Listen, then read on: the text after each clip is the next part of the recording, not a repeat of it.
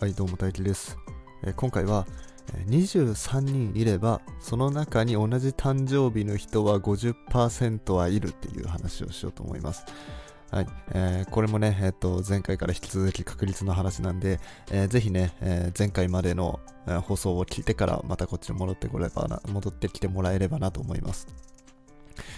はい。えーまあ、今回はあ、まあ、その23人いれば確率が50%超えるよと、うん、同じ誕生日のいる人、うん、同じ誕生日の人が、えー、1組いる。確率が50%超えるよっていうことなんですけど、まあ、これのね話をする前に、まあ、まずやっぱり簡単な例から、えー話していきたいと思います、はい、じゃあですね、えーサイコロを振りましょう。サイコロを振るんですけど、サイコロ3回振ると。うん、まあ、何でもいいです。すごろくとかでも何でも、うん、いいですけど、サイコロ振るやつをやってたとしましょう。で、すごろくやってて、えー相手が自分のとこに追いつくまで、あと3回くらい慣れなきゃいけないと。で、まあその間自分も3回も慣れれるんですけど、その間に1回でも6が出ればゴールできるという状況だったとしましょう。はい。じゃあ、この時に、えーサイコロ3回慣れました。少なくとも1回6が出る確率はいくつでしょうと。はい、こういう問題ですね。3回サイコロを投げて、その中の1回でもいいから6が出る確率。はいえーまあ、これまでね、やってきたようにね、えーその確率を求めようとするとですね、まあ、まず、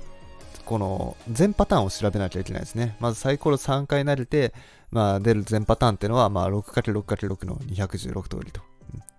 じゃあ、その中で、じゃあ、えーサイコロが、6の目が最低でも1回出るってことなんで、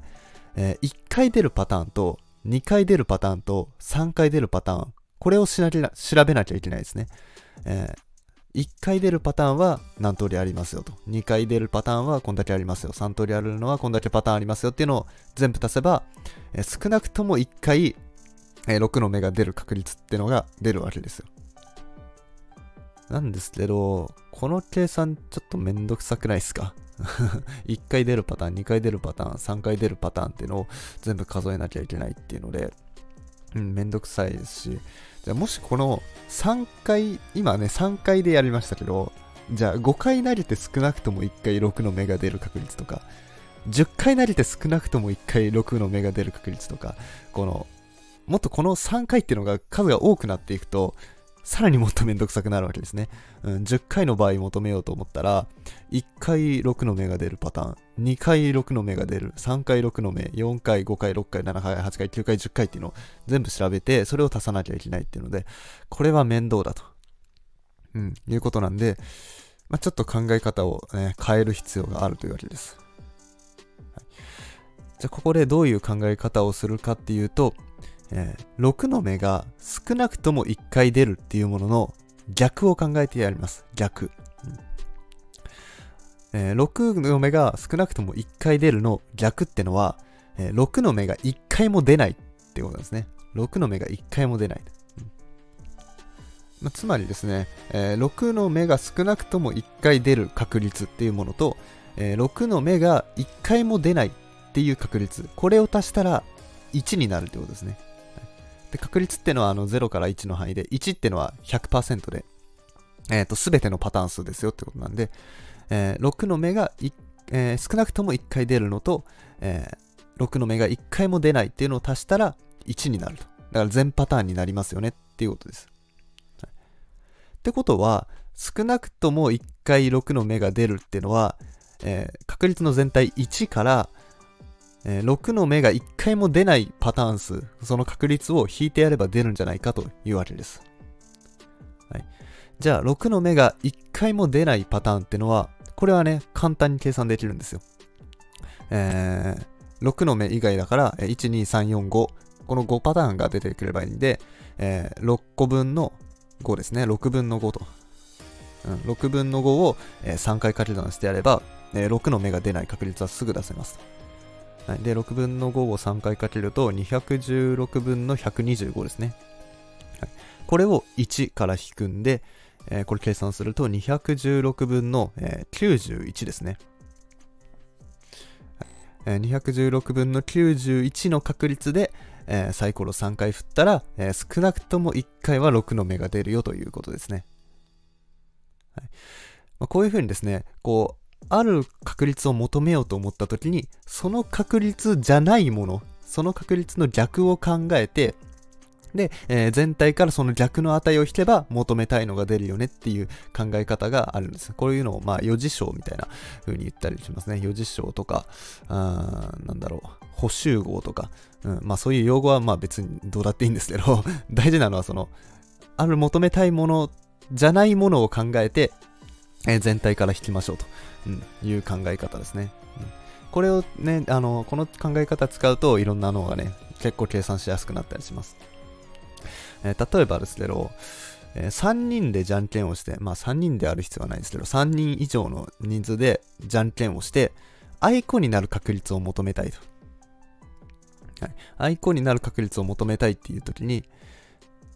えー、じゃあまあ3人にしましょうか、とりあえず。え、3人いて、えー、じゃん3人でじゃんけんしてアイコになる確率を求めようと思うと、えー、まあ普通に求めようとすると、まず全員同じ手を出す確率。うん、これがまず一つ目ですね。全員同じ手を出す確率っていうのをまず考えると。はい、で、その次に、えー、グー、チョキ、パーが、えー、1個ずつ出る確率。うん、1人ずつグー、チョキ、パーになってアイコンになる。この2パターンあるんですよね、アイコンのパターンっていうのは。だから、この2パターンの確率を、えー、足し算するとアイコンになる確率が出ます。はい、なんですけど、これちょっと考え方を変えてやると、えー、1パターンだけ考えればいいと。それが、まあもちろんね、えー、じゃない方を考えるっていうことなんで、じゃあ、アイコじゃないパターンはどうなるかっていうと、勝敗がつくパターンですよね。うん、勝敗がつく。例えば、グー、パー、パーとかで、パーの人勝ちとか、チョキチョキグーでグーの人勝ちとか、えー、まあそういう風に勝敗がつくと、えー、勝敗がつくパターンってのが、アイコンになるパターンじゃないパターンですね。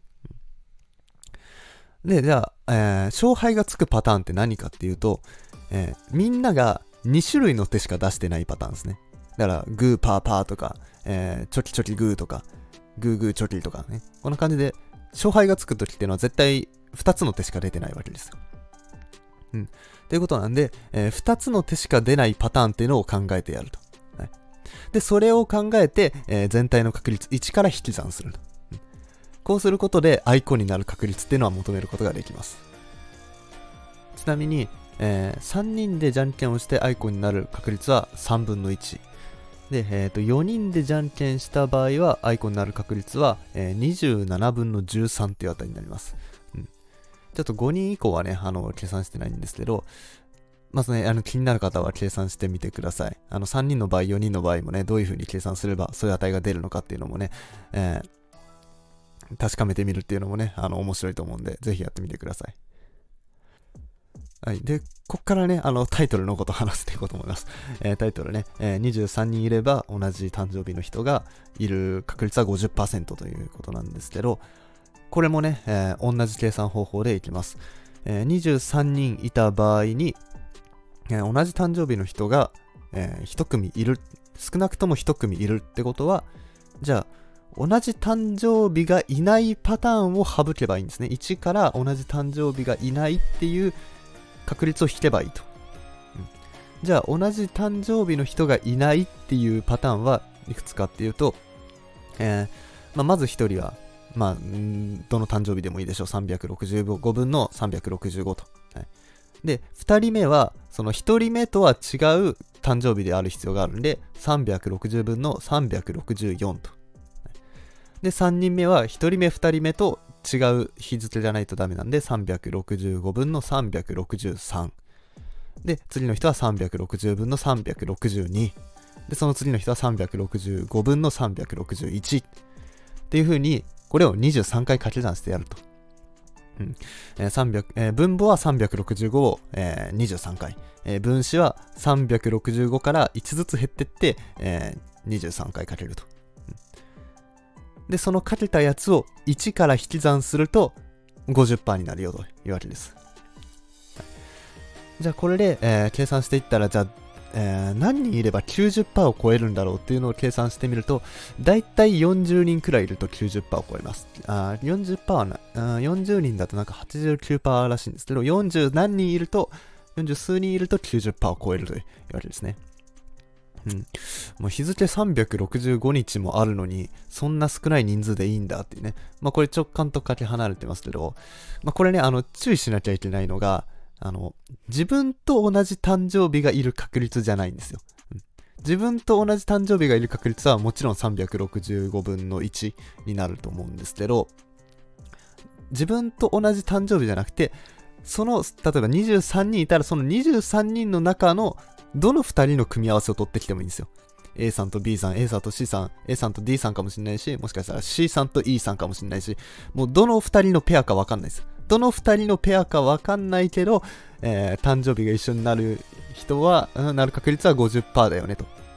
うん、いうことなんで、その、自分と同じ誕生日じゃなくて、その中で、その中の2人のペアの誰かっていうのを考えると。うん。だから23人いたら、その2人の選び方、2人のペアの選び方って、えー、23人から2人を選ぶんで、23×22 を2で割ってやればいいと。ってことは、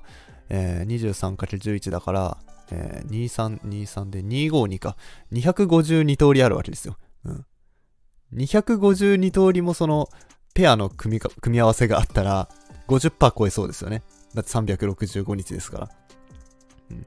まあ、そんな感じで、えー、まあ、このね、あの、誕生日のパラドックス、その直感、まあ、パラドックスっていうか、まあ、これは数学的な事実なんですけど、まあ、これが直感に反してるっていうのは、えー、そういうね、自分と同じ人じゃなくて、その集団の中の2人の組み合わせでどっか、えー、どこでも、どのペアでもいいから、誕生日が一緒であるっていうことを求めてるから、まあ、こういう直感とね、違った結果が出てくるよという、はい、そんなお話でした。